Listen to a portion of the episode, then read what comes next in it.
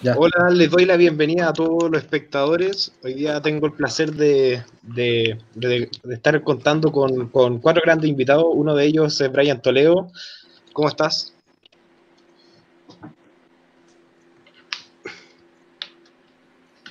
Brian. No nos escucha. No se escucha nada. Ya, pico. Eh, Crypto, ¿cómo estás? Deja meterme, deja meterme desde mi teléfono, ¿ya? No sé si el problema del iPad o qué cosa, ¿eh? Dame un segundo. Ya. Ya, dale. Eh, ya. Cristo, ¿cómo estás? Todo bien, ¿y ustedes? Eh, muy bien. Bien, bien. Eh, ¿Cómo estás, Julio? Bien, bien. Saludos, saludos a todos ustedes. Buenas noches y gracias por la invitación. Acá estamos bien. No, el placer es nuestro. ¿Y cómo estás, Coto? A ver, Coto también parece que no escucha. No, a ver, el Coto está muteado. Ya, Pico, partamos nosotros nomás. A ver. Coto, ¿nos escucháis? Buena. ¿Cómo estáis, Coto? Bien, pues compadre, todo bien aquí. ¿Ustedes qué tal me escuchan? Sí, sí, te, escucho. Sí, sí te escucho, sí te escucho. Súper, perfecto. Dale. Eh, eh, vamos a partir hablando de eh, que bueno que Julio se presenta, que no, no, no casi todos lo conocen.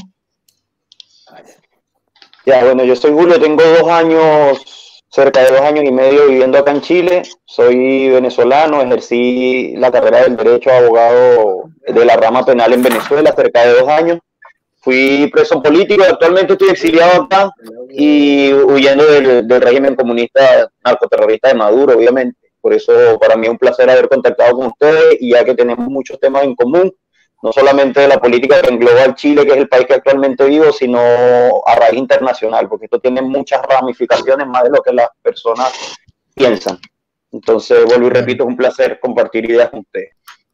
Sí, el placer es nuestro. Eh, Julio, ¿podrías partir contándonos tu experiencia comparando un poco eh, Venezuela y Chile?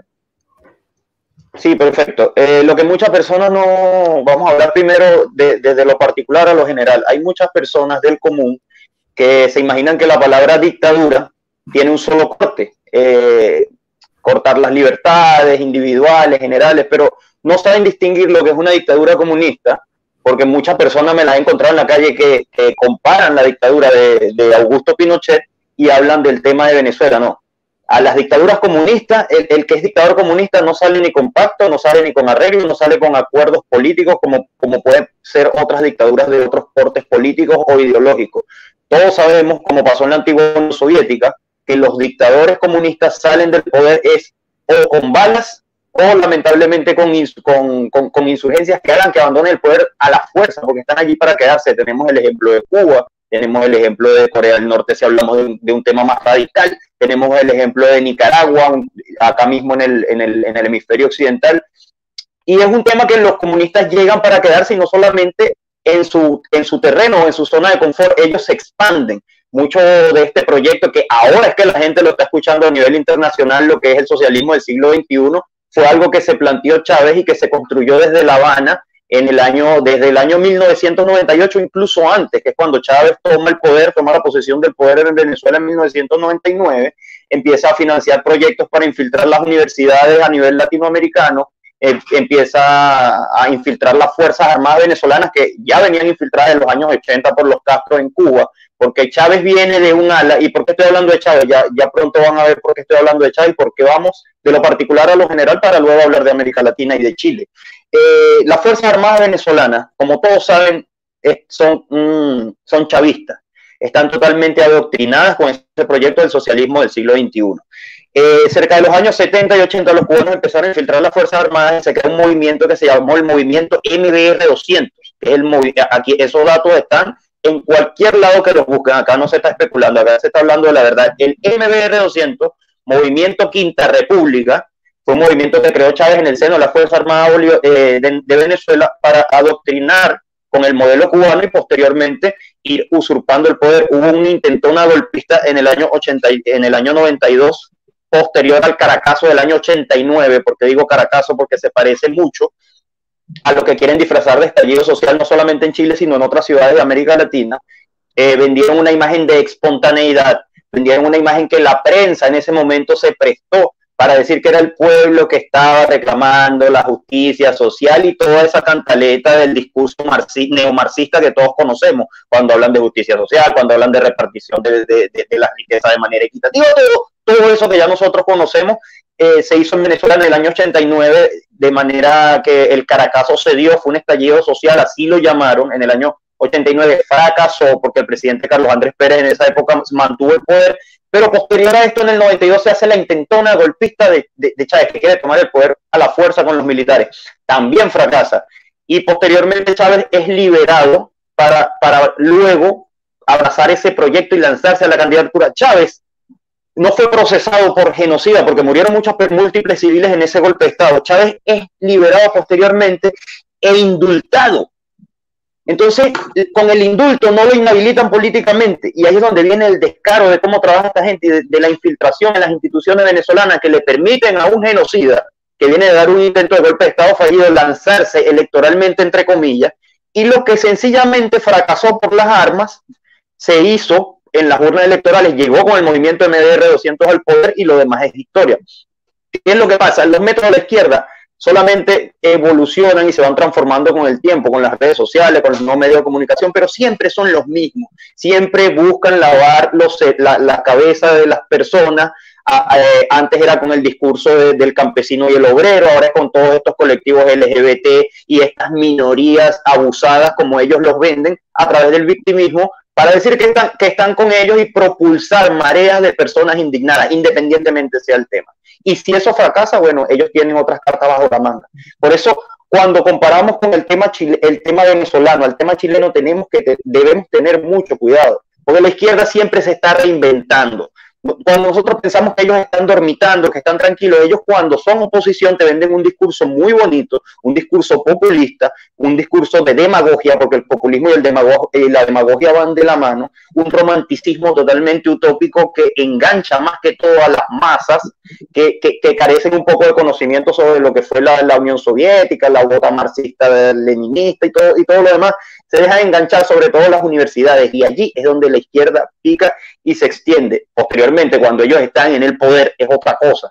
No es lo mismo llamar al diablo que verlo venir, es lo que yo le puedo decir a, a, los chilenos que se dejan llevar por discursos románticos y populistas, que siempre tenemos que poner preponderantemente la historia y, la historia y la lógica cuando vamos a hablar de, de, este tipo de temas. Claro, eh, sí, hay una, hay una similitud entre lo que pasó en Venezuela y lo que pasó en Chile ahora en octubre. Eh, al resto del panel les quería preguntar si ustedes creen que todo esto que está pasando en Chile, el proceso constituyente y todo esto podría eh, desencadenar en una situación tan extrema como lo que pasó en Venezuela o lo ven más como un proceso de argentinización. Eh, no sé, pues yo le preguntaría también a los venezolanos si es que Venezuela nunca se iba a parecer a Cuba. Exactamente. Es que ahí va. mira, llegué a un punto, llegué a un punto hoy que hay algo, hay algo que yo te lo digo, Julio, eh, con todo el respeto. Eh, yo, tengo muchos amigos venezolanos, me siguen muchos venezolanos porque yo me, yo me he dedicado mucho a hacer el año pasado videos sobre el apoyo de los venezolanos. Y al parecer, los venezolanos también están sufriendo una, mm, un comportamiento bien inusual, que es esta como chilenización y como que se le olvida de por qué están acá en Chile. Yo no lo logro entender, yo no lo logro entender pero acá la gente, una, una, amiga me dijo, oye, pero lo de la FP no es tan terrible, no se puede comparar nada con Venezuela, ¿no? Y yo le dije, bueno, ustedes no se pueden comparar con Cuba.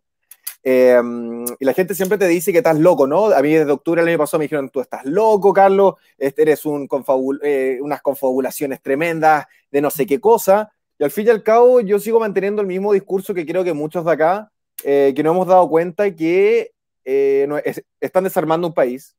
Están desarmando un país y, la idea de esto es generar una servidumbre estatal. Entonces, como las personas no saben absolutamente nada de historia latinoamericana, te dicen, bueno, pero es que se hacemos igual cosas de Venezuela que tenía bien. Sí, mira, mira, Venezuela, Venezuela tenía más ingreso per cápita en a fines de los 80, más ingreso per cápita, per cápita que Estados Unidos. Entonces tú ahí dices, ok, tenían seis veces, diez veces más dinero que lo que tiene Chile. Entonces... Y, desvalijaron el país. Entonces, ahí está el país. O sea, a ver, los venezolanos o sea, la mayor cantidad de riquezas del mundo, que lamentablemente eso, es lo que pasa en los países latinoamericanos, porque sufren eso, que tienen tantas riquezas naturales que no las saben aprovechar, porque Latinoamérica es un, es un continente empobrecido, pero no es pobre, que es muy distinto.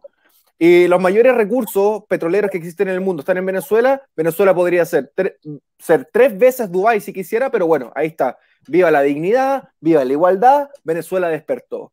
Y eh, lo que yo invito también ahora es que no se le puede dar espacio a la izquierda. Yo llegué a ese punto ayer, pensando con amigos, llegué a esa reflexión. No, se le puede dar espacio, porque saben muy bien lo que van a hacer. Entonces, los ingenuos, la gente del mundo, del sector de la derecha, son súper ingenuos, súper ingenuos, y no se les puede dejar pasar. Claro, eso que dices tú en referencia rápido antes de que, bueno, para no, no, monopolizar un poco lo que es la opinión y que los demás compañeros también participen, fíjate que lo que, lo que dices tú es un mal que en Venezuela eso es ingenuidad e incredulidad. Y es un mal que no solamente está en Venezuela, sino en América Latina completa. Nosotros los viejos, que más sabe el diablo por viejo que por diablo, cuando yo estaba muy, muy, muy chico, yo recuerdo que decían, cuando ganó Chávez empezó a hablar del proyecto bolivariano, del socialismo del siglo XXI, que no tiene nada que ver con Simón Bolívar, que es una clase algo aparte, pero tú sabes que en esa, en esa sopa ideológica que ellos te venden empiezan a hablar de cualquier cantidad de locuras que no convergen ideológicamente que al día de hoy tú puedes ver, por ejemplo, a alguien representándose con el movimiento LGBT con una camisa del Che Guevara. Eso por dar un ejemplo. Entonces, en ese, en, en, ese revoltillo ideológico la gente cae. No tiene nada que ver, para empezar por ahí, lo que es el socialismo del siglo XXI con Simón Bolívar. Pero los viejos nos decían, esto va a terminar como Cuba.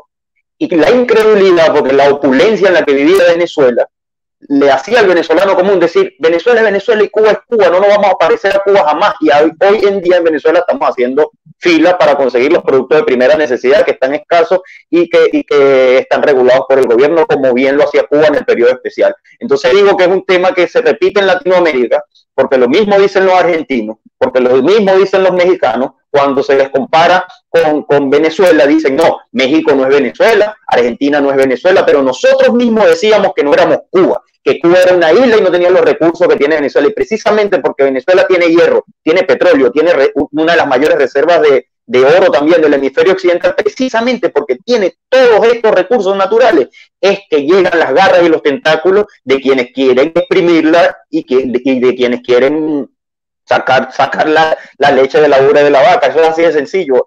son recursos naturales que serían una bendición, pero en este caso son, son una maldición. Y ese es el tema de que tenemos que cuidarnos, de esa ingenuidad y de esa incredulidad. Porque precisamente de la ignorancia y de los incrédulos es que se aprovecha el discurso populista y demagogo para avasallarse. Totalmente. Eh, no sé si alguien quiere agregar algo. Oye, yo me vengo uniendo, quiero dar las gracias a todos ustedes por darme la oportunidad de estar aquí, un gran panel. Y la pregunta principal era, eh, ¿a, qué no, ¿a qué ustedes piensan que va a ser el próximo paso, si Argentina o Venezuela? Yo creo que la sopa se come a cucharada y evidentemente eh, no nos vamos a poner como Venezuela de un, puro golpe, pero sin duda va a ir de a poquitito y ese es el camino, el camino que muchos quieren seguir de, forma ignorante. Eh, yo creo que lo que, está, lo que pasó hace algunos días con la AFP es muy claro. Dijeron solamente vamos a ir por el 10%, como también con relación al aborto iban solamente por las tres causales. Ahora vemos que no iban solamente por las tres causales, sino que también iban por el aborto legal, absoluto, exclusivo, ¿cierto? Está pasando más o menos, lo mismo, según mi punto de vista, con el sistema de pensiones. Están diciendo no solamente queremos el 10%, cuando en verdad todos sabemos que detrás de la idiosincrasia de la izquierda no es solamente el 10%, sino que es la totalidad del sistema de pensiones, y no solamente el sistema de pensiones, sino que el sistema que nosotros tenemos como país. Y creo que eh, eso va dentro, como dije recién, de la idiosincrasia de la izquierda, de que todas las cosas, un camino largo, ese digamos, vamos avanzando paso a paso. Y creo que cada uno de los pasos que Chile se va izquierdizando nos va llevando hacia ese camino.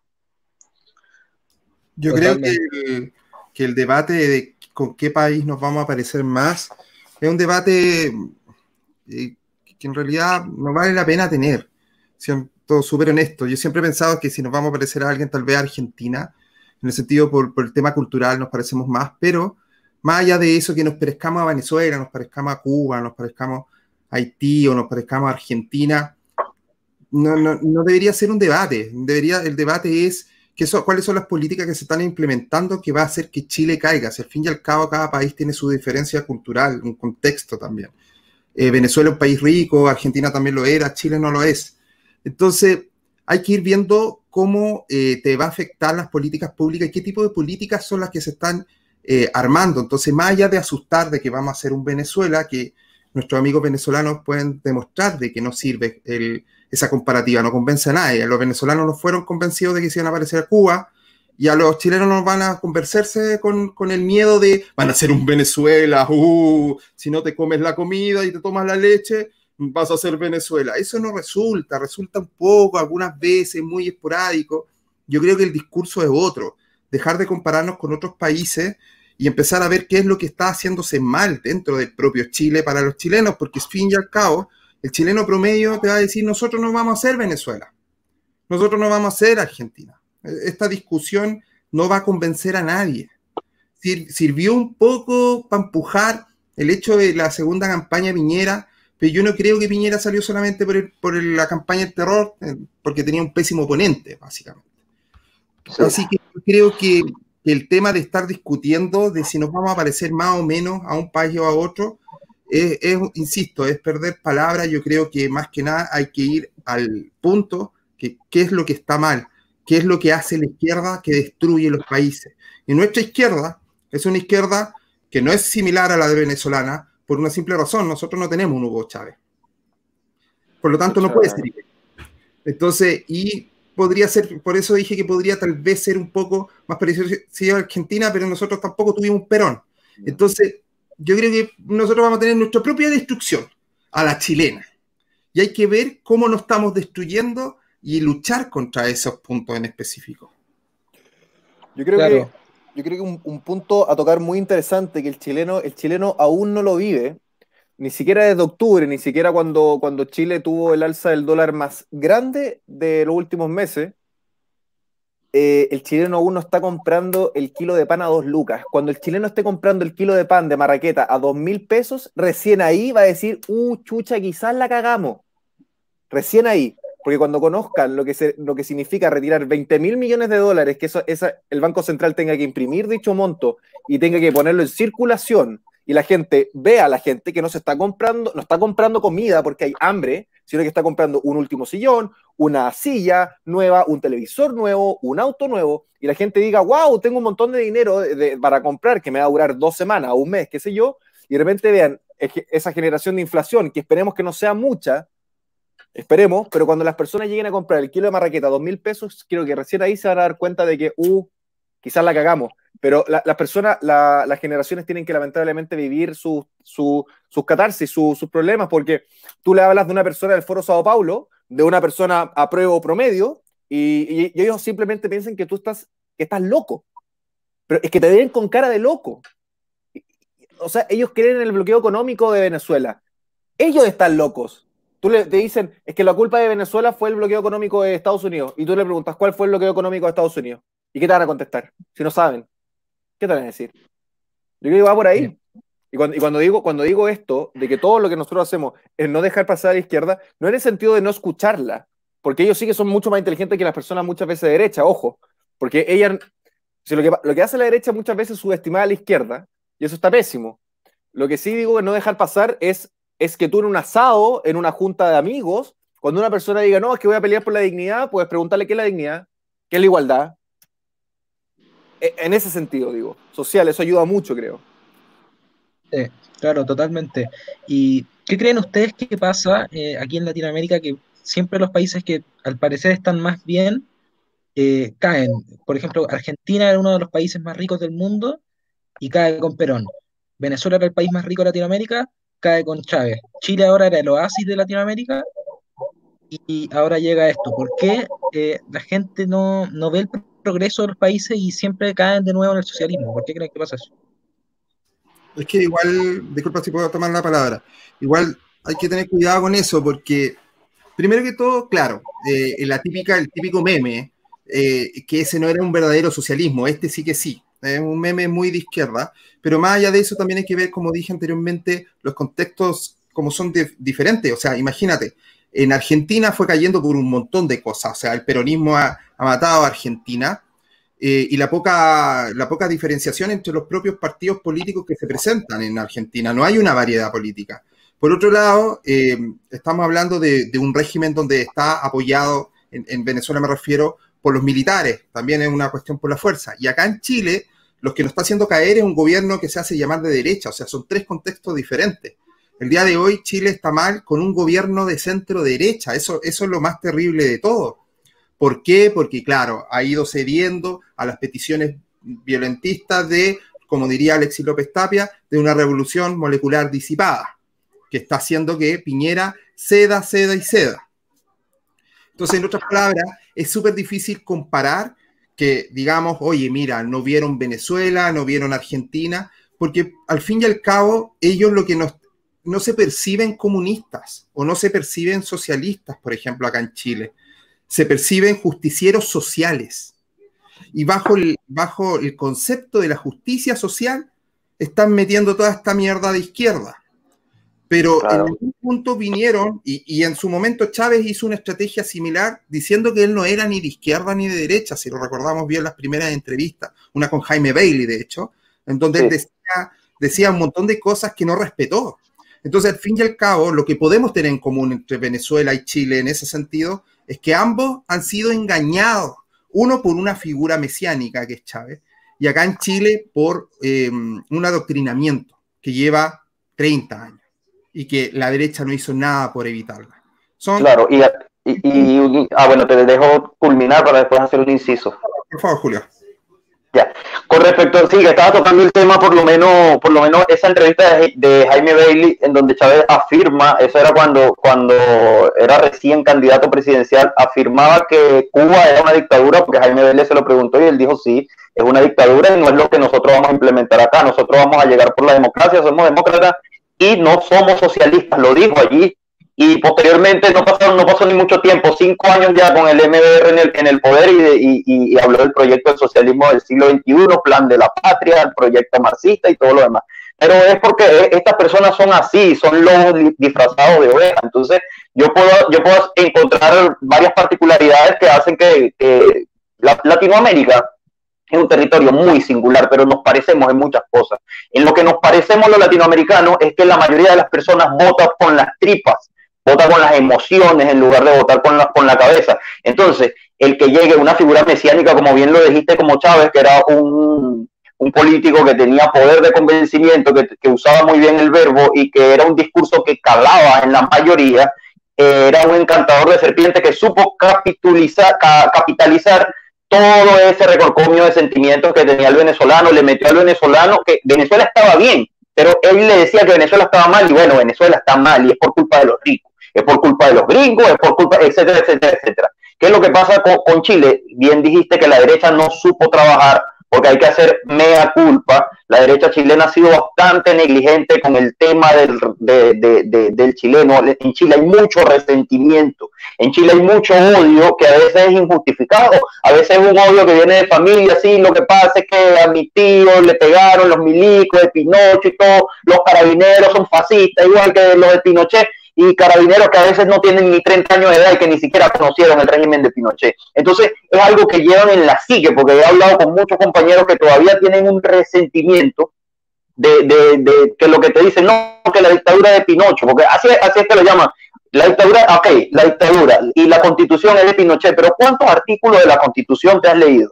O, tú sabes de, dónde vienen las disposiciones generales y garantías de, la constitución chilena, o el proyecto de los Chicago Boys, cualquier cosa, no conocen datos, no manejan información, simplemente se dejan llevar porque ese resentimiento los devora por dentro y el resentimiento y la ignorancia es una fórmula peligrosa y está no nada más en Chile, sino en América Latina completa. Y el tema, el tema de, la, de, la, de por qué estos países se hunden así cuando recientemente están asomándose al desarrollo o a las vías de desarrollo, yo creo que juega un papel fundamental también la geopolítica y cómo estos países son manejados. Por lo menos cuando llega Chávez al poder, se, se, no solamente se deslinda de lo que llamaron los países alineados y los no alineados, sino que construye un proyecto hablemos, podemos hablar de los, del proyecto del ALBA, podemos hablar del Mercosur, incluso de la, de la OEA y cómo, cómo el mismo Chávez compró a muchas islas, por ejemplo, Trinidad, Tobago, eh, San Cristóbal y las Granadinas, toda esa isla del Caribe que no llega ni un millón de habitantes.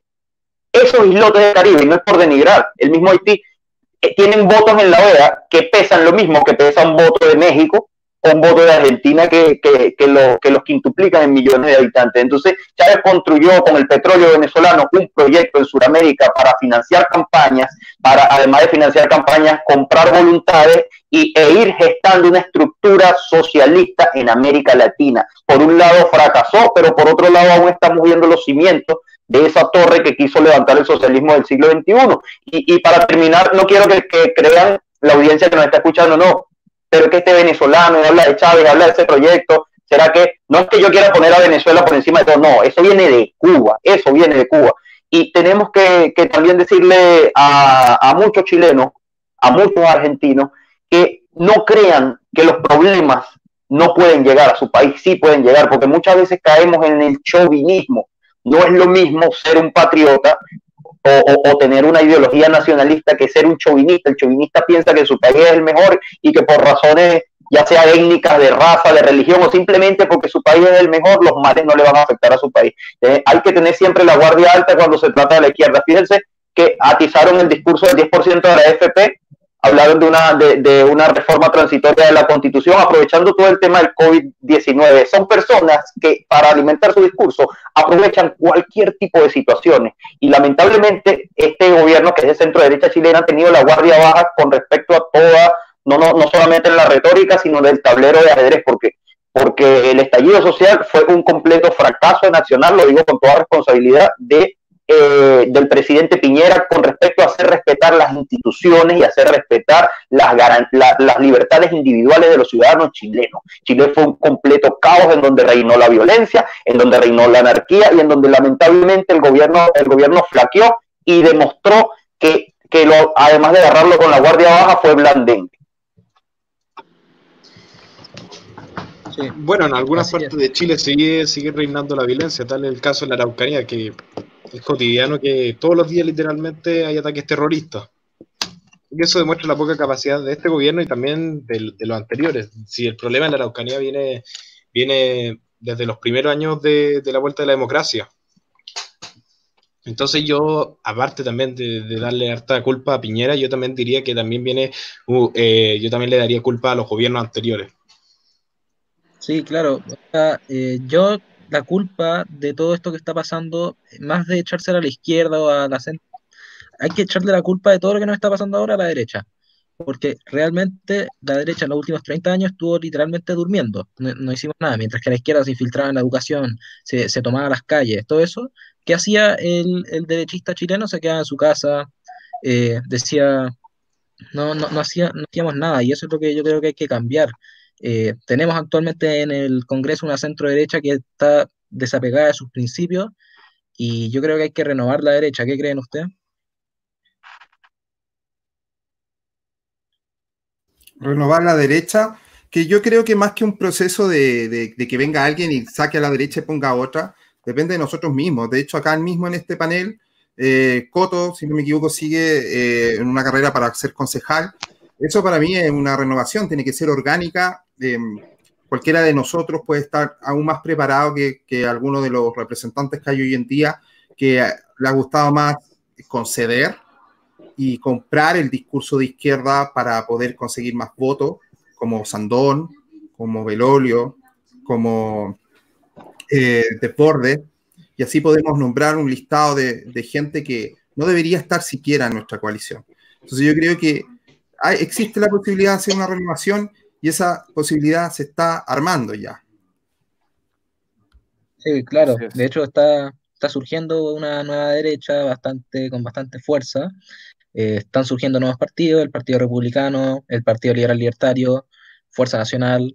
Eh, ¿Creen ustedes que vamos a lograr o poder hacer esto? ¿Qué, creen que debemos hacer eh, para poder cambiar la derecha en este país? Porque bueno, todo esto de YouTube que estamos haciendo, toda la aparición en redes sociales, eh, ¿creen que hay que hacer también algo eh, como lo que hizo la izquierda con la calle o como lo que hizo la izquierda con la educación y, todo eso? ¿Qué creen?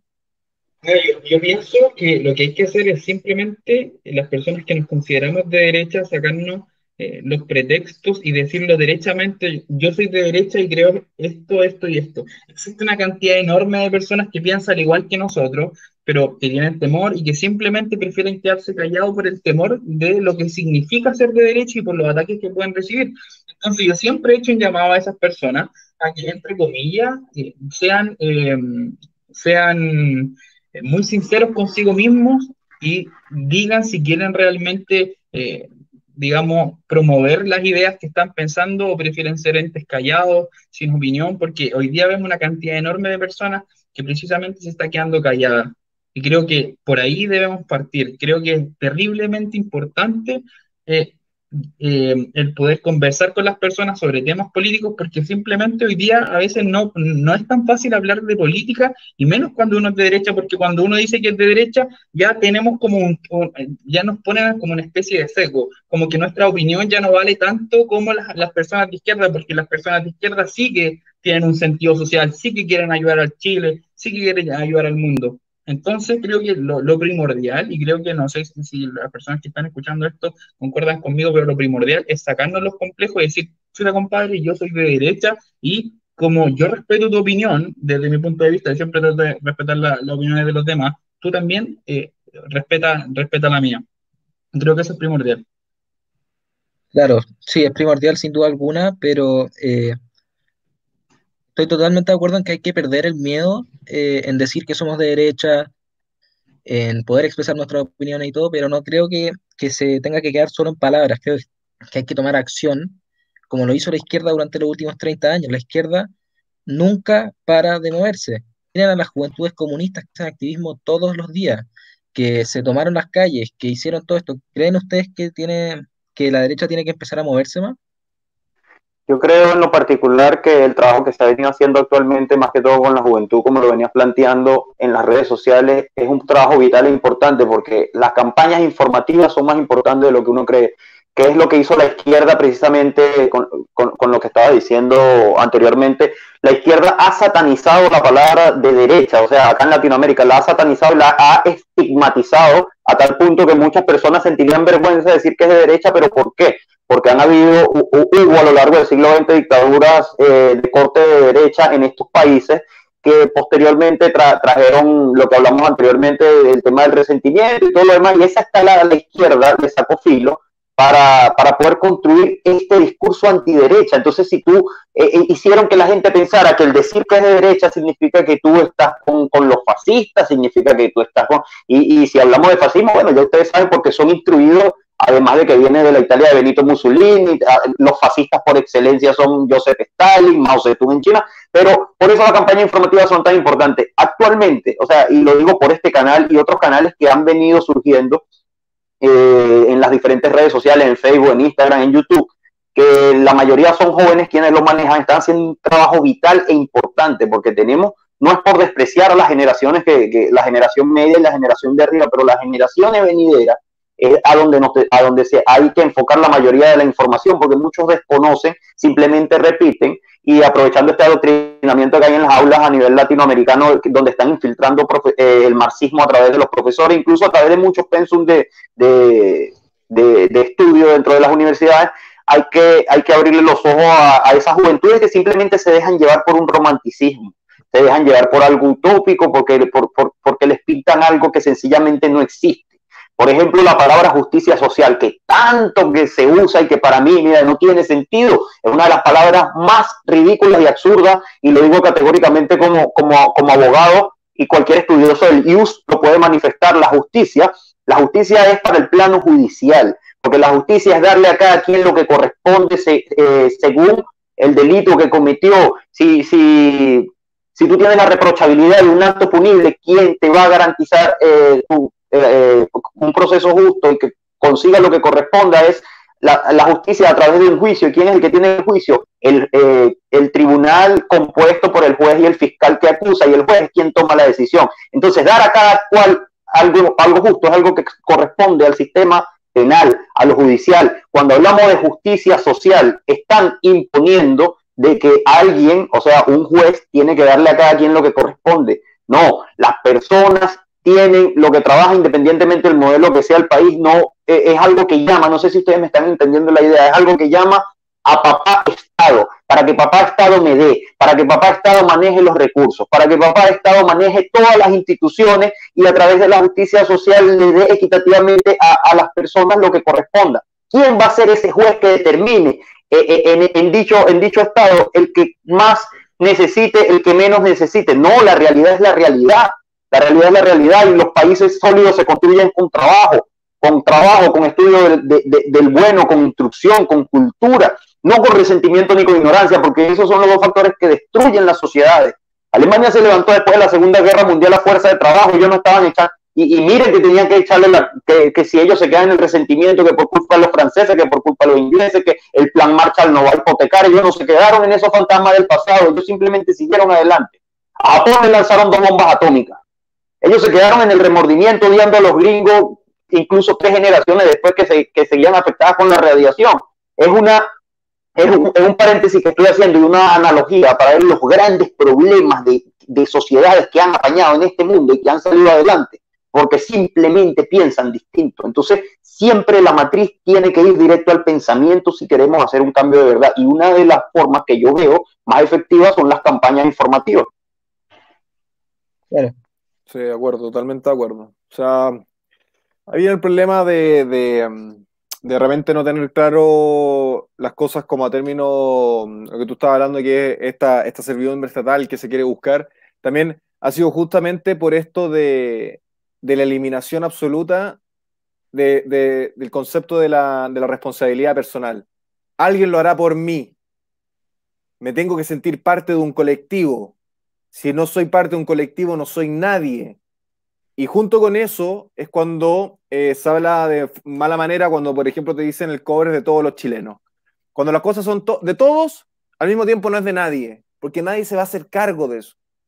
Y, mm, y eso es algo que creo que no se entiende. O sea, el problema que está viviendo en Chile también con esta frustración es que el chileno promedio que va y estudia una carrera porque es la segunda persona, o sea, la segunda generación o primera generación que entra a estudiar a la universidad, se dedicaron durante 30 años a destruir el crecimiento económico. Entonces, claro, el, pase meritocrático que significaba ir a la universidad y poder estudiar una carrera y sacar un buen empleo y ganar un buen sueldo, eso se está perdiendo y se perdió en Chile. Ya desde el año 2006 hacia adelante ya se empezó a perder esa, ese pase meritocrático. Em, entonces, claro, te va a generar una frustración, pero eso no tiene absolutamente nada que ver justamente con esto de el modelo. O sea, el modelo, el modelo, si no lo hubieran tocado tanto como lo hicieron con la AFP, la cosa sería muy distinta. Entonces, ahí es donde vienen personas como profesores, que lamentablemente muchos profesores que son de básica o de media son profesionales frustrados, o sea, una persona que quería ser abogado, que no le dio para abogado y tuvo que estudiar profesor de lenguaje, eh, uno que quería ser ingeniero, que no le dio, entonces tuvo que ser profesor de matemáticas, y sigamos contando, no todos los profesores, evidentemente, porque hay profesores que son excelentes, pero hay muchos en el sistema público y en el sistema privado también que son bastante malos. Y, y cuando se produce eso, viene gente eh, y, te vende la pomada, ¿no? Te, te, dice, oye, esto es la píldora mágica para, para mejorar. O sea, en Chile, en Chile se perdió la confianza entre los mismos chilenos. Tú cuando vas a comprar un auto en Chile, un auto usado, es un dolor de cabeza y las personas creen que uno puede crear en un manual de instrucciones, en un, en un papelito. Entonces, ahí es donde tú te ves que al final las personas... O sea, imagínate, ayer con la, la caída de, bolsa de, la bolsa de Santiago, que fue la que más cayó en el mundo, personas me dijeron, uy, justo ahora la hacen caer, justo ahora los millonarios la tiran al suelo y es como... La hacen caer. Pues, es que, claro, es que la hacen caer y ahí es cuando tú te das cuenta, ok, o sea, Todas las personas que me dijeron que cuando el dólar subió en octubre y en noviembre era una confabulación del gobierno, lo estaban diciendo en serio. estaban hueándome, lo estaban diciendo en serio. Entonces ahí es lo, donde... Lo creían. Entonces ahí es donde tú ves que esto, esta cuestión de que todo es relativo, ¿no? Que todo es relativista y que de repente 2 más 2 es 5, porque eso, eso es lo que pasa con esto. siempre es la falacia del mejor caso posible. Porque las personas nunca piensan en, lo peor posible de sus actos, sino que piensan siempre en lo mejor de sus actos, en la posibilidad de lo mejor de sus actos, pero nunca se ponen a, ver qué es lo peor que podría pasar. Y aquí tenemos las consecuencias. Chile despertó, viva la dignidad y pues bienvenido a un Chile que es más pobre y más desigual que hace nueve meses atrás. Porque esa es la realidad. Si a alguien le molesta, está muy bien que te moleste, pero esa es la realidad. Esa es la realidad. No recuerdo, no recuerdo quién fue un sociólogo, voy a buscar el nombre, sociólogo, un filósofo alemán que decía que es más fácil engañar a las personas que convencerlas de que han sido engañadas. Y eso lo vemos a diario y más, por lo menos, eh, mira, las personas aquí en un plano general, muchas personas que hablan de la clase corrupta política chilena, la clase, la, la cúpula corrupta, la podredumbre de la política chilena, que son ladrones, pero al mismo tiempo te defienden un discurso de, estatización, de estatización. Entonces, quieren que las aguas las maneje el Estado, quieren que las minas las maneje el Estado, quieren que todas las fuentes de producción las maneje el Estado, pero al mismo tiempo entonces dice que la clase política es corrupta. Entonces, ¿quién entiende eso? Entonces tú quieres que los mismos corruptos que tú criticas todos los días, quieres darle más poder y más riqueza eh, a través del manejo de, los, de, de, los bienes y recursos nacionales. Eh, entonces es algo paradójico que complementa un poco lo que tú estás diciendo, que, que ni ellos mismos se dan cuenta de la paradoja, pero es porque se lo venden así, comen del discurso, comen y, y hay que responsabilizar, o sea, yo no voy a hacer señalamientos acá porque soy extranjero, pero cabe de cada, de cada chileno responsabilizar, no sé si a algunos medios de difusión masiva, ya sea radiales, ya sea de televisión, que también han tienen mucha, mucho, mucha responsabilidad, como sucedió en Venezuela en la construcción de Chávez, porque Chávez no fue un monstruo que nació solo. Chávez fue un monstruo que lo construyeron también. Lo construyeron muchos empresarios sin vergüenza y, y, muchos dueños de medios de comunicación que hicieron que sus discursos se propagaran a través de las masas. Y, y yo pienso que, que, en Chile también hay mucha gente, cada, si cabe la expresión, sin vergüenza con respecto a no responsabilizarse de sus actos, porque al fin y al cabo esto infiere en la cultura popular chilena. Y eso es una, un solo ejemplo de tantas cosas paradójicas que pueden haber. El, sistema es corrupto, los políticos son corruptos, son ladrones, pero estaticen las aguas, pero estaticen las minas. Pero entonces, ¿quién, entiende entonces qué es lo que quieren las personas? Claro, sí, sí, totalmente. Eh, ahora, eh, cambiando un poquito de tema, yo siento que eh, uno de los discursos que le ha hecho mal a la derecha, la nueva derecha incluso que está surgiendo, es este discurso, dos discursos particulares. El discurso conspiranoico de los que creen que la ONU está, va a matar a Chile, eh, que yo, estoy en contra de la ONU, pero que creen que la ONU va a venir a, matarnos, que, que, los Clinton tienen redes de pedofilia y, van a van a meterla en Chile, bueno, ese discurso encuentro que le ha hecho muy mal a la derecha. Yo he hablado con gente de izquierda que, que, que se burlan de, esto y también otro discurso que siento que hace de la derecha, que siento que aleja a mucha gente, es el discurso del conservadurismo, ¿no? Que es el, discurso que dice que yo te quiero imponer desde la ley, por ejemplo, mi estándar de, moral. Eh, ¿Qué opinan ustedes de eso? Y de esos dos discursos eh, y creen que si deberíamos cambiarlos, por ejemplo, el discurso conservador uno más liberal y simplemente no ser conspiranoico. O, o quizás a este, a, este, a este punto ponerse bien populachero. Mira, yo... que más le ha hecho daño a la derecha, precisamente, él cuando el, político se pone eh, populista, cosa que hemos visto ya con estas votaciones últimas, eh, quiénes son precisamente los políticos de derecha que se han puesto populistas que votan precisamente por lo que las encuestas van diciendo, por eh, los cacerolazos en las calles, y no precisamente por lo que ellos saben que es lo mejor para un país de la forma en que podría progresar. Eso sin duda es un discurso que le hace daño. Sí, pero mira, yo estoy en desacuerdo con caer en el populismo, ya que eh, si ya tenemos gente de derecha que está haciendo eso. Joaquín Lavín es un caso. Mira, el otro día estuve entrevistando a Miklos Lukács, que vendría siendo un conservador y que habla mucho del tema de la ONU, la grandes empresarios, etcétera, etcétera. Y yo he sido un, gran detractor de los temas conspiranoicos como argumento eh, para votar rechazo. ¿Por qué? Porque que sea conspiranoico no significa que sea mentira. Ojo, por ejemplo, mucha gente dice que la ONU eh, tiene mucho que ver con lo que está sucediendo y no están alejados de la verdad. La ONU empuja una agenda. Ahora, lo que hablaba con Miklox y que yo le dije a él, ya, perfecto, eh, hagamos lo que están pidiendo muchos de, nuestro sector.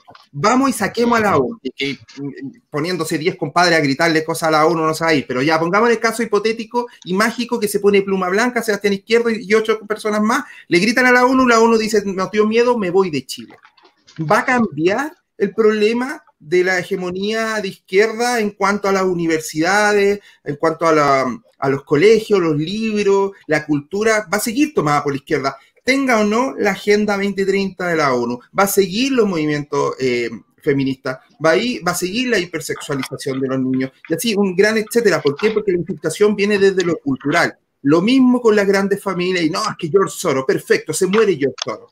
¿Se acabó el problema? No se acaba el problema si se muere George Soros. Hay uno menos, perfecto, lo que quieras pero no se acaba el problema. Los problemas son otros. Entonces, más encima, estar echándole la culpa, como siempre digo, como si fuese el enemigo final, el Mr. Bison en Street Fighter. Venciste a Mr. Bison y te diste vuelta al juego, no, no funciona así. Punto uno. Y punto dos, cuando tú vas a donde alguien que está duditativo, porque no vas a tratar de convencer a alguien que va por el apruebo, eh, pero totalmente. Pero tal vez puedes ir con alguien que tiene la duda, que tal vez va por el apruebo porque todos van por el apruebo o todavía no sabe por quién votar. Tú vas y dices, mira, vota por, rechazo, porque la constitución está buena, porque el modelo económico, empezáis con una serie de cosas y de repente decís, además que eh, estos son pedófilos, la gente de izquierda, los jesuitas que quieren más migración, el, globalismo nos está matando, porque George Soros, porque Bill Gates, porque las vacunas, porque los microchips, porque la ONU, eh, porque los Illuminati, porque el satanismo. Y en ese, en ese momento el otro tipo está cagado a la risa y te está viendo como un loco insisto, Pizzagate existe, eh, hay un montón de cosas que tú puedes después basarte y decirlo, pero como un argumento para votar rechazo, creo que es too much.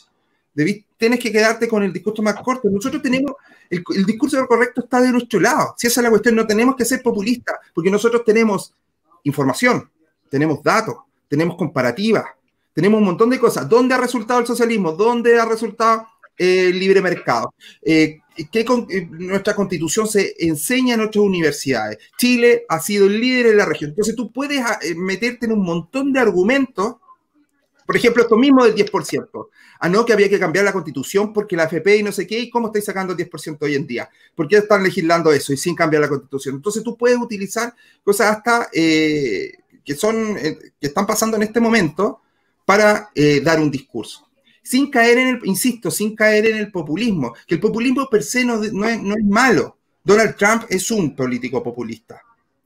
Jair Bolsonaro es un político populista. Y hasta Vox cae en algunos discursos populistas. Por lo tanto, no necesariamente es malo. Pero nosotros tenemos un montón de argumentos que podemos utilizar antes de tener que llegar al, o a las conspiranoias o al populismo. Sí, claro. Sí, sí. Eh, de hecho, bueno, como tú dijiste, Trump es un político populista, eh, Bolsonaro, y yo creo que también me he dado cuenta que hay mucha gente que tiene equivocado el concepto de populismo, porque simplemente el populismo es cuando una persona perteneciente a la clase política decide hacer lo que está pidiendo la gente. El populismo puede ser bueno si la gente quiere cosas buenas y puede ser malo si la gente quiere puras hueas. Entonces, yo creo que también ese discurso de, de, que, de llamarle populista a toda la izquierda como si fuera algo malo, tampoco sirve demasiado. Yo creo que hay que empezar a desarticular cada uno de sus puntos, eh, más que empezar a decir, ah, no, es que populista, es que populista, es que populista. Sí, el problema está, estoy de acuerdo, el problema está cuando el populismo eh, va de la mano con, con, la demagogia, porque si estamos en sistemas electorales, el populismo es una herramienta que puede utilizarse, como bien lo dijo Cripto, para subir en las, en las encuestas y ganar aceptación y ganar una carrera electoral totalmente. Si son, si son, si explotan temas que están en la palestra, como realmente lo hace Donald Trump, tienen una evaluación distinta a que lo haga un político aprovechando estos vicios de la democracia para escalar en las encuestas con temas populares y que posteriormente puedan ser desechados o incluso, o incluso engañar a la gente. Y el ejemplo, el contraejemplo perfecto, porque podemos hablar de populismo bueno, pero el contraejemplo perfecto podría ser el mismo ejemplo que, que, tú dijiste de Chávez cuando le dijo a Jamie Bailey que no era que no era socialista y que no apoyaba la dictadura de Fidel Castro, sencillamente porque era lo que la gente quería escuchar en ese momento. Entonces, los que vienen de lobos disfrazados de ovejas también aprovechan el populismo para decirle a las personas lo que quieren escuchar en ese momento, subir en las encuestas y utilizarlo como una herramienta. Por eso es que siempre, e indudablemente, hay que tener eh, claro lo que es el escenario, el contexto y las herramientas políticas que se usen en, en, en cada momento. Claro, sí, sí, sí. Ahora, con respecto a la parte que tú dijiste de la moral, de, que el, cristiano o el creyente quiere imponer eh, sus valores a la fuerza, yo no lo veo que sea tan así. No sé qué, qué ley existe en las cuales no están tratando de imponer eh, algún algo que tenga que ver con, con lo religioso, más allá de la libertad de culto que estoy totalmente de acuerdo. No, no veo, hace rato se está, está separada la iglesia del, del Estado. De hecho, las religiones van, eh, disculpen la gente creyente, pero van de capa caída. O sea, en realidad ya no tienen la fuerza que tuvieron en algún momento. El Papa que hay hoy en día no le cree nadie, no lo apoya nadie. Entonces, yo creo que se, que se reemplazó la moral. Eh, esta superioridad moral ya no viene desde esta derecha más pacata, viene desde la izquierda progre. La superioridad moral hoy y el buenismo viene desde los grupos eh, y colectivos de minorías sexuales, de, grupos feministas, eh, minorías raciales y un largo etcétera. Desde ahí viene la superioridad moral. Es em, el rebelde que te muestran hoy en día, este punky vegano o este rebelde de izquierda, este primera línea, es pro eh, lenguaje inclusivo, es pro feminismo de, de, una pseudo eh, igualdad de, no solamente de oportunidades, sino que de resultados. Eh, al fin y al cabo, el rebelde de izquierda hoy en día es el buenismo que cuida el status quo. Y el verdadero rebelde o el verdadero revolucionario es la persona de derecha. No, sí, claro, pero eh, también hay ciertos conservadores, por ejemplo, que, les gustaría, por ejemplo, yo lo he escuchado, volver a unir la iglesia con el Estado. Y no solo conservadurismo tiene que ver con, lo, religioso. Por ejemplo, eh, personas que están, por ejemplo, muy en contra de la homosexualidad, por ejemplo, o, eh, o por ejemplo, yo soy partidario de, por ejemplo, legalizar las drogas y hay una parte de la derecha que es súper estricta con eso. También encuentro que ese es un discurso que, que aleja a la gente creen que podríamos ser, con eso me refiero a ser como más liberales en lo moral, ponte tú decirles que, bueno, si tú, tú eres un individuo, si quieres drogarte, bueno, te va a hacer mal, pero hazlo, ¿cachai? Eh, ¿Creen que ese es un discurso que podría ser positivo para la derecha, pasar a ser más como liberales moralmente? Que yo creo que esa derecha existe, se llama Evópoli. Bueno, Evópoli y los libertarios. Sí, no todos los libertarios, ojo, hay mucho libertario que es conservador, paleo, paleo libertario de hecho no todo el mundo está a favor, por ejemplo, del matrimonio homosexual o de adopción homoparental. Yo sí lo estoy, pero no, es la mayoría. Ahora, yo no sé si en la derecha existe una visión contra los homosexuales. Eh, la persona que lo sea, yo creo que es un porcentaje muy poco representativo. Yo creo que la derecha, hasta lo que se les llama conservadores, eh, no son, no están en contra de los homosexuales. Tal vez están en contra de que adopten pero no, no van por la calle diciendo, oh, un homosexual, ojalá esté muerto. No, no, yo no, veo que exista ese tipo de personas eh, como, un, como un grupo mayoritario. No, claro, claro. Y, sobre el tema este de, legalizar las drogas, ¿ustedes estarían a favor, en contra? ¿Qué opinan de eso? hace algún tiempo que estuve viendo y busqué información sobre esto.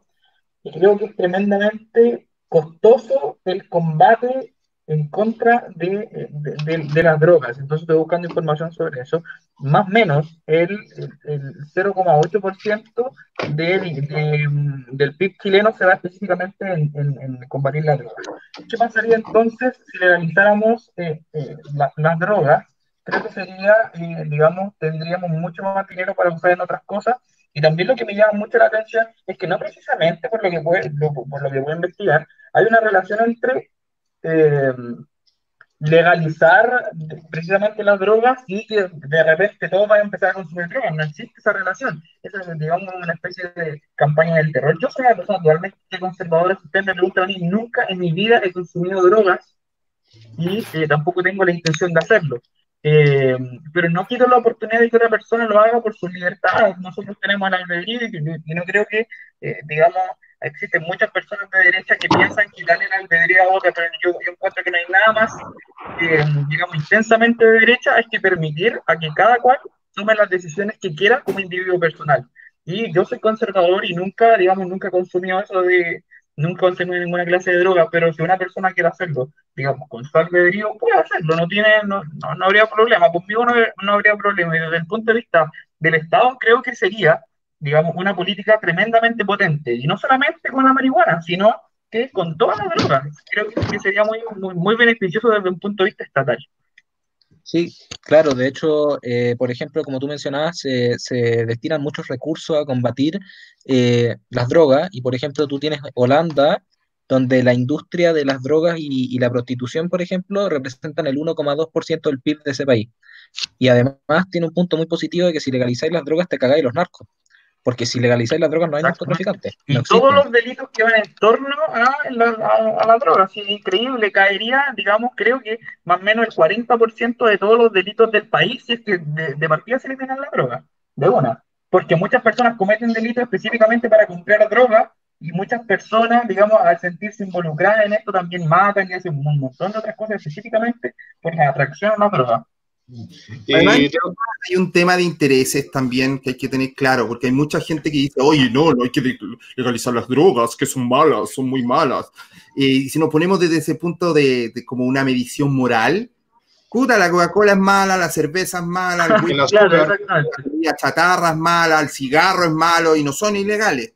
Entonces, si nos vamos a poner con que algo es malo y te mata, eh, la mitad de las cosas que tenemos en la sociedad hoy en día nos puede matar, literalmente. Eh, de hecho, conducir un auto te puede matar eventualmente y vamos a prohibir conducir auto. Entonces, aquí el problema tiene que ver con los excesos, tiene que ver también, como, como decía Nico Moraz, con esta guerra ficticia que se inventó Estados Unidos y otros países para poder, eh, eh, en, en, pro de, de, de, esta ilegalización de drogas, poder meterse en países para provechos políticos. Al fin y al cabo, eh, si, fuese, Estados Unidos es uno de los países que más ha peleado contra la droga y es donde más se drogan, es uno de los países donde hay más drogadictos. Entonces, para que vean lo inútil que es la guerra contra las drogas, lo inútil. Entonces, hoy en día hay lugares en Chile que la policía no se puede meter porque está eh, tomado por los narcos. Ahí es donde está el problema. Entonces, la legalización de ciertas cosas, como la legalización de las drogas o la legalización de las armas de fuego, eh, el porte, eh, son cosas que al final van a ser muy positivas. Lo que pasa que al Estado no le conviene tanto, porque por una parte le está matando el negocio de la guerra contra las drogas, y por otro lado, el porte de armas de fuego eh, le está quitando el monopolio de la fuerza. Tú hablas de eso de la guerra contra la droga específicamente por las campañas, cuando un político está en campaña, uno, de los puntos, no, la guerra contra la droga. Entonces, sí, no, no, pero Estados Unidos gasta millones de dólares en estas guerras contra las drogas para ir a meterse en otros países. Sí, sí, totalmente. Sí, en, ese, es un tema, es un tema que se puede prestar a debate porque pudiera, pudiera ponerse en tela de juicio, pero obviamente con regulaciones, regulando todo esto, lo que son los excesos. Y claro, cuando los, estados, cuando los países le declaran la guerra, por ejemplo, a este, a este fenómeno, de, hacen más fuerte al narcotraficante, hacen más fuerte a los, a los sistemas, porque mientras más lo niegues, mientras más lo ilegalices, van a ser más fuertes aquellos que se meten en ese negocio para tratar de, generar ganancias y hacer en el mercado ilícito mucho más caro y, y, el mercado negro se va a expandir. El claro ejemplo de eso, no nada más de las drogas, eh, es en los años en los años 30 con Al Capone en Estados Unidos. Eh, se hubo la, la, famosa prohibición, creo que fue en los años 30, 40, no recuerdo bien. Eh, se dio la se, dio la prohibición de las bebidas alcohólicas y lo que hicieron fue eh, darle fortaleza a una gran mafia de tráfico de alcohol en el mercado negro que erigió a uno de los grandes capos de todos los tiempos, que fue Al Capone, y que precisamente se hizo tan poderoso porque el alcohol era ilegal y era quien tenía toda la distribución de Chicago y posteriormente todo Estados Unidos. Y tanto fue ese fenómeno que posterior a la caída del Capone, bueno, eh, Estados Unidos eh, ha sido la única vez que Estados Unidos eh, deja sin efecto una enmienda. una enmienda de, la Constitución, que era la enmienda de la prohibición alcohólica. Entonces, eso es un claro ejemplo que tenemos ahí con respecto a ese tema. Y cuando se hace desde el marco de la ilegalidad es tremendamente peligroso, porque uno no sabe, por ejemplo, eh, no sé, la droga, la cocaína, por ejemplo, uno no sabe de qué forma fue conformada, porque evidentemente está dentro del marco de la ilegalidad y sería mucho más saludable que se crearan empresas específicamente que crearan con márgenes, como por ejemplo se hace con el alcohol, porque se puede crear alcohol de grado altísimo. El problema es que la legislación chilena permite hasta cierto grado y evidentemente por eso no tenemos, digamos, enfermedades tan graves relacionadas con el alcohol. Evidentemente se puede hacer lo mismo con otra clase de drogas, sería mucho más saludable desde ese punto de vista, desde el punto de vista de la salud. Sí, además hay un tema, hay un problema, esto creo que se lo escuché no sé si Axel Kaiser o, alguien así, que es un problema que lo estaba leyendo también en el chat. Está el típico compadre que dice, no lo legalicen porque, porque es malo, porque la gente va a empezar a consumirlo. Brother, que tú viváis en una burbuja en tu mundo y pensé que porque ilegal la gente no lo consuma y tú eres tan corto de, mente y de visión, no significa que no esté sucediendo. La gente está consumiendo cocaína hoy en día en más partes de las que pensáis. Lo más probable es que tal vez tu vecino está consumiendo cocaína. En la fiesta que se hizo hace tres meses atrás se consumió cocaína. Lo mismo con diferentes tipos de drogas. En todas las fiestas tú podís eh, eh, acceder a estampilla de LCD, podís, si vais al norte, en un San Pedro, y la coca la podéis comprar en cualquier esquina de ciertas partes. Entonces, está ahí, la droga siempre ha estado ahí y no ahora, está desde, desde siempre, desde siempre ha estado y se ha vendido. Lo que pasa es que no está siendo regulada. Lo que pasa es que se hace en las noches escondido. Pero ¿qué pasa si tú lo regulas? ¿Qué pasa si tú lo supervisas? ¿Sí? Es mucho más fácil combatirlo. Pero la gente que se droga se va a seguir drogando, sea legal o ilegal y la gente que no se droga se va a seguir no drogando, sea legal o ilegal. Lo mismo que el alcohol. La gente que bebe y hay gente que no bebe y la weá es legal igual.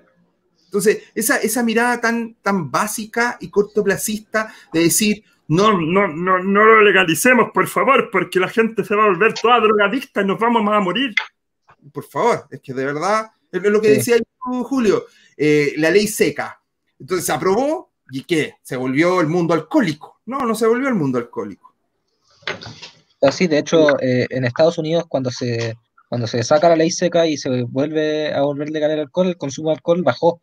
Eh, si, eh, por ejemplo, también yo encuentro que hay una gran motivación, especialmente en los jóvenes, en los menores, a iniciarse en las drogas porque son ilegales, ¿cachai? Porque soy choro, porque estoy rompiendo la ley. Ah. Oye, por ejemplo, si tú legalizas las drogas, ¿qué preferís? si tú tienes las drogas ilegales, tenías los narcos, que generalmente incluso son monopolios o que compiten y que cuando compiten, compiten con armas y con violencia en las calles.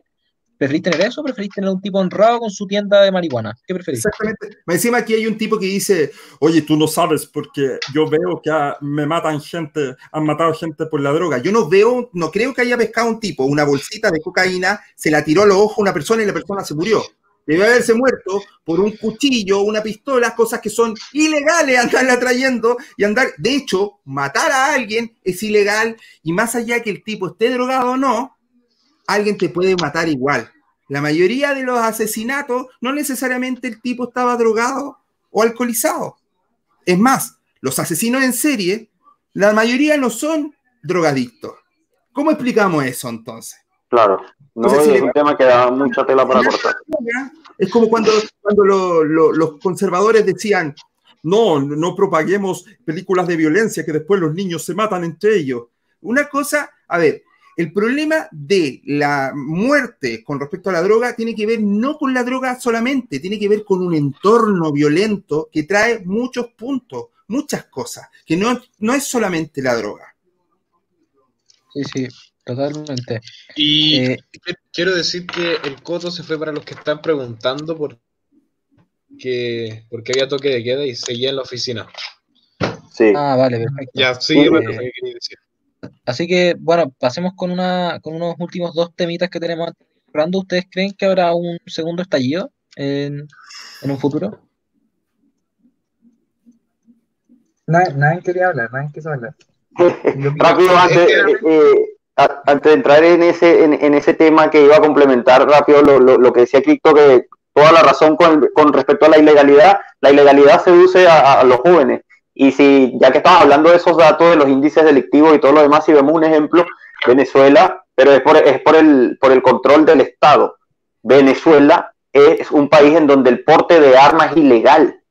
No, pero, es pero es el país de América Latina en donde más homicidios per cápita existen y Caracas es la segunda capital más peligrosa de todo el planeta, detrás de San Pedro Sula en Honduras, que está tomada por las pandillas. Entonces eso era también para complementar lo que habías dicho con respecto a la legalidad, la ilegalidad y, y los índices delictivos que una cosa no tiene que ver con la otra. Sí, sí, totalmente. Y con respecto a lo del segundo estallido, eh, yo sé que el cripto sabe bastante de esto. Eh, ¿Qué opinan ustedes? Mira, con respecto a... Mm, sí, va a haber uno.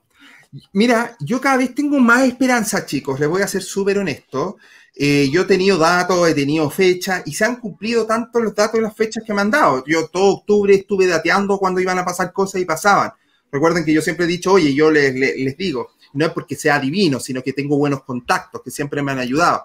Y estos mismos contactos eh, me han dado, me han dicho, mira, esta fecha, esta fecha, de hecho la, última fecha que fue más o menos violenta, yo ya lo sabía con una semana de anticipación más o menos, ¿vale? Pero la diferencia eh, con respecto a este último, esta última salida con barricada, hubo dos puntos tremendamente importantes de diferencia con respecto a lo que pasaba del octubre negro en adelante. Punto uno, no sucedió en ninguna zona cero. Vale decir, no fue en Plaza Italia, que es el lugar simbólico que para ellos es muy importante. Tampoco partió en el 25 Gran Avenida, que vendrían llamándolo la segunda zona cero. Entonces, ¿dónde fue? Fue en lugares periféricos, donde bajo otras excusas han pasado cosas o pasan cosas en Estación Central, tal vez, Pedro Aguirre Cerda, lugares muy periféricos sucedieron en nombre de un supuesto eh, segundo estallido social si es que no se aprobaba el 10%. Esto lo hicieron antes para presionar. Lo cual a mí esto me sabe un poco más a una jugada política que algo similar a lo de octubre, que si bien es cierto, también fue una manipulación política, pero esto fue muy obvio. Fue, salgan, dejen la cagada porque el otro día eh, votan por el 10%. Y este, este de Piñera se, compra todo y los senadores y los diputados se compran todo. Ese es el punto uno de diferencia. Y punto dos es la cantidad de gente que salió. La cantidad de gente, yo esto lo vi desde octubre. En octubre era una barbaridad la gente que se juntaba en viernes, sábado en Plaza Italia. Era una barbaridad. Había, las primeras dos semanas eran todos los días, la realidad. pero era una barbaridad, era mucha gente. Mucha, mucha gente se juntaba. Luego en noviembre era un 30% menos, te pongo. En diciembre, un 40% menos. Ya en enero y febrero era un atisbo, y yo lo mostraba. Ya en marzo desapareció un poco con, la crisis sanitaria. Y hoy cuando vuelven a salir, son un chiste. Si tú miras los videos, 10 personas, 12 personas, te hacen creer los medios, la misma jugada, están haciendo exactamente la misma jugada, pero es difícil comprar el truco de magia dos veces. ¿cachai? Cuando ya sabéis cómo funciona el truco. Entonces te ponen 12 hueones acá, 12 allá, 14 acá, hueón, está quedando la cara, están atacando las comisarías, están aquí, pero si tú los juntáis a todos, a todo lo que pasó en Chile, esta última eh, salida violenta, 100 personas en total, en todo Chile, 150 personas en total. ¿Qué es esa weá? Así, para mi cumpleaños va más gente. Entonces, se está desinflando, se está desinflando. La, yo tengo dos, teorías. Una, ya no compran. ¿Y por qué no compran? Porque se dieron cuenta que fueron tontos útiles. Y segunda opción, porque se dieron cuenta de la cagada que están en, Chile. Están diciendo, weón, perdimos la pega casi todo. No, no, podemos trabajar, me falta plata en el bolsillo. ¿Qué voy a andar huellando en la calle de nuevo? Necesito plata, necesito volver a trabajar. Y lo segundo, obviamente, la crisis sanitaria, que igual le tienen miedo. Todavía. Sí. Sí, sí. Y... sí, es verdad que han ido perdiendo fuerza. Y también acá alguien en los comentarios, bueno, también un audio que tú subiste, Cripto, que era que Sebastián Izquierdo eh, dijo que bueno, no sé, yo no, yo no, a mí no me tocó verlo, pero según él hubo gente que igual apedrearon a los que hacían barricadas. Yo no, a mí no me tocó ver eso. Mí me tocó ver gente que encaraba, pero no ninguna agresión hacia, quienes hacia quienes hacían barricadas, pero también ahora la, ha perdido mucho apoyo estos movimientos sociales, yo creo. Sí, de hecho a mí me han mandado videos que me han dicho, por favor no lo publiques solo para ti, para que veas, y son personas, locatarios de repente, o vecinos, que bajaron a pagar barricadas. Y grabaron y me lo mandaron. Mira lo que hice. ¿Cachai? Y si, si, me eh, permiten una opinión. Sí. Si me permiten una opinión particular, entonces en términos generales esa apreciación es, positiva, es que se está gestando, o sea, la, gente reaccionó a través de la conciencia y más que de la conciencia de, de, lo que le tocó vivir, de lo que le tocó vivir, del desastre que quedó y tomaron conciencia rápido, pero igualmente yo llamaría, independientemente que sean 10, 20 personas, no podemos bajar los brazos y confiarnos.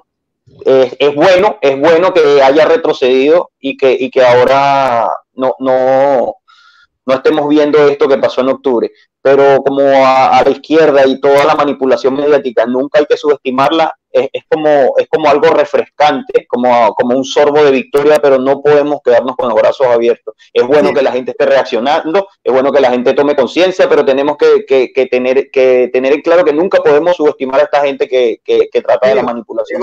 pero a lo que voy yo es que van perdiendo herramientas. Por ejemplo, Carabineros y las Fuerzas Armadas han subido en el apoyo, en porcentaje hay fotos cuando quedó la embarrada con las inundaciones, la lluvia que tuvimos hace poco, de estos mismos cabritos que estuvieron así acá en brazos, los carabineros cruzando la avenida a negar en brazos, y, y, los carabineros, la gente se dio cuenta, con el virus afuera, muchos encerrados, y los carabineros no han estado ni 10 minutos fuera de la calle, han estado en la calle todo el rato. Entonces, te han ayudado, te dan los permisos, te cuidan, te cuidaron con esto. Entonces, todo este acá y toda esta cuestión que te habían mostrado estos, estos carabineros torturadores y malnacidos, no eran eso. Entonces, todo se cayó. Eh, es que el bicho es lo mejor que le pasó a Sebastián Piñera en todo su gobierno. Es lo mejor que le pasó. Ahora, lo siguen controlando, sigue siendo, y esto es culpa también parte de Blumen, porque si salieron 150 personas, deberían estar todos presos. ¿Cachai, no? Porque ya ahora son fáciles de agarrar y todavía, siguen soltando. O sea, no, no, solamente es culpa, disculpen, no le, estoy echando la culpa al Lumen, el, sistema judicial también, los jueces, ¿cachai? Para que andamos con cosas. Porque los hueones salen, los detienen, los sueltan. Si nosotros pudiésemos no tener esta puerta giratoria, ya, podría acabar este pseudo estallido mañana. Agarráis a los 150, 200 o 1000 primeras líneas, lo encerráis y se acabó tu explosión. Se acabó. Sí, sí, totalmente. De hecho, Crypto, tú una vez en un video, no me acuerdo en cuál, dijiste que, que, la, que no hay voluntad de la justicia ni del Ministerio del Interior de tratar la primera línea, que tú dijiste que tú sabes perfectamente en dónde están, que están viviendo en campamentos y que mucha gente sabe dónde están. Y, a mí me resulta, de hecho, muy contradictorio o, muy, muy, muy malo en realidad ver cómo la, la, la fiscalía y cómo la justicia se empeña a, perseguir por todo Chile, por ejemplo, a Sebastián Izquierdo, y la primera línea que está viendo el campamento están ahí, todos felices. Sí, los que están viviendo cerca de mi casa, en Carpa. Eh, no sé si Brian quiere, quiere emitir alguna opinión, porque si no estaríamos pasaríamos al, último tema. Está ahí muteado, Juan. Está, está, silenciado tu micrófono. Brian, está, silenciado. está silenciado tu micrófono. Ah, ahí sí que sí. Muchas gracias por decirlo. bueno, eh, bueno, estaba mencionando que las personas que hablaron seguramente, el cripto em, tiene mucha más información de la que yo manejo, entonces estaría hablando por las puras. Yo no manejo mucha información respecto a esto, evidentemente todos queremos que no suceda. Yo creo que no hay nadie cuerdo que piensa eh, que quiere un, un segundo estallido, evidentemente no es positivo pero no, manejo los datos, el cripto a mencionar algunos y confío en que, son verídicos. Y pasamos al último tema, que es, es medio corto este tema, pero es, sé que queda harto, pero ¿por quién votarían en las próximas elecciones? Uh, buena pregunta. Sí, buena pregunta. Yo todavía no tengo ciudadanía, todavía no voto. Pero si, ponte en el caso hipotético que me vería.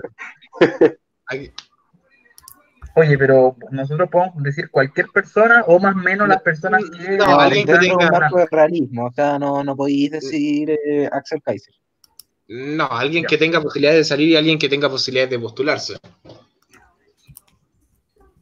No, no posibilidades de salir no lo tomé en cuenta, pero que se postule. Que se postule. A ver. quien, quiera partir. Si quieren, parto yo. Ya parte tú. Ya.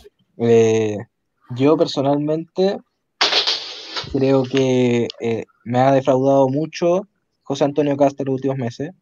No le creo nada a Franco Parisi. Joaquín Lavín es un. Ni voy a hablar de él porque creo que es de izquierda. Eh, pero dentro de lo que hay, yo creo que lo mejor por ahora quizás es José Antonio Cast y hay una opción que es eh, algún candidato de Evópoli. Evópoli últimamente se está poniendo las pilas. Evópoli está votando bien en el Congreso eh, y además, por ejemplo, Cruz Coque que está por el rechazo, en eh, Felipe Cast le dijo al cripto que iban a tener un candidato presidencial. Luciano Cruz Coque quizá podría estar ahí con Cast Creo que Luciano Cruzco que es un, no un buen político, porque no creo que existan buenos políticos aquí en Chile actualmente, pero un político decente, Cruzcoque, eh, ese y José Antonio Castro, en realidad prefiero, creo que salgan los programas de gobierno, ahí hay que, hay que leerlos y evaluarlos. Patriota, al escucharte vi me fijé en el panel y somos puro hombre, entonces yo voy a tener que, retirarme. No, es un chiste. no, no, un chiste. Eh, no, yo, yo sí, yo creo que a mí tampoco me gusta José Antonio Cas, pero dentro de un marco de realidad probablemente lo termine apoyando a él. Y Franco Parisi también tenerle buen ojo. Eh, ¿Qué opinas tú, Ryan? Mira, yo creo que Franco Parisi, no, a mí, me interesa mucho los políticos en política y, es porque es necesario poder eh, no ser, él, es una persona totalmente técnico y evidentemente es súper positivo tener agentes técnicos. De hecho, el primer periodo del presidente Piñera fue un periodo totalmente técnico. Pero ¿qué pasó? El nivel de, de, desaprobación también fue muy alto y específicamente porque no se dio un trabajo político. Entonces, a mí me interesa mucho más, digamos, que una persona que sea técnica y que haga las cosas bien, eh, una persona que también sepa comunicar ideas, y creo que es tremendamente poderoso, más cuando hablamos política y sabemos que la idiosincrasia del chileno más o menos se está estetizando. Entonces, desde ese punto de vista, yo me quedo con José Antonio Cast por la batalla intelectual y por la capacidad que él tiene de defender sus principios específicamente, creo que es tremendamente potente cuando un candidato dice A y hace A. Y creo que él ha tenido, digamos, en su trayectoria desde que fue candidato presidencial, una de las personas que ha podido, dijo que pensaba A, dijo A y al parecer está haciendo A. Entonces, eh, yo, yo me quedaría con él dentro de todo el, del, aspecto que te acabo de mencionar. A mí me, parece interesante eh, tres candidatos. Eh, uno es Franco Parisi, como muchos sabrán, yo lo apoyo bastante, pero tiene que tener una condición Franco Parisi para que yo, de hecho he dicho que le haría la campaña gratis como publicista, que es que se vuelva libertario. Ha guiñado con la idea libertaria, ha ido al, a escuchar a Javier Milei, es un tipo que es clever, es un economista, eh, sabe hablarle a la gente. De hecho, de, a él le copié la estrategia de que nosotros no vamos a llegar a la señora Juanita, pero podemos llegar al hijo de la señora Juanita. Eso lo dijo Franco Parisi me parece increíble la, visión. Pero que se deje de ser un, un, compadre tibio que a veces le sonríe a la socialdemocracia, a veces le, sonríe al liberalismo. Se tendría que ir para ese lado. En, segunda instancia, al igual que tú, Patriota, creo que Luciano Cruzcoque es una persona eh, con principios, es una persona clara, eh, va por el rechazo, Evopolis ha, ha, demostrado ser el partido de derecha clásica más consecuente de todo. Eh, em, Felipe Casme lo encontré un tipo muy lúcido cuando hablé con él, así que también le estoy teniendo fe de nuevo a Evópolis en algunos puntos, Cruzco que podría ser. Pero, eh, siendo así como súper honesto, el único que tiene los pantalones para gobernar este Chile caótico José Antonio Cast. Eh, además que últimamente me ha dado varias sorpresas bastante gratas. Eh, ha sido mucho más directo. ha, criticado sin pelo en la lengua. Me molesta un poco el hecho de que quiera ser youtuber si tiene que hacer una carrera presidencial. Está muy preocupado, está preocupado de volverse un youtuber exitoso, el nuevo Rubius, cuando en verdad debería estar conquistando la escena política. O sea, yo podría entender que alguien de su partido fuese como el, entrevistador y de repente aparezca José Antonio, me parece súper bien, pero él quiere ser presidente de la República, que es una ambición muy grande y muy buena, no esté sentado con el Coco Legrand, con, con el Bombo Fica o con Carlos Caselli hablando de la vida, hombre. Eh, te, quiero, te quiero en, el sillón presidencial, no te quiero en una silla gamer. Sí, sí, sí.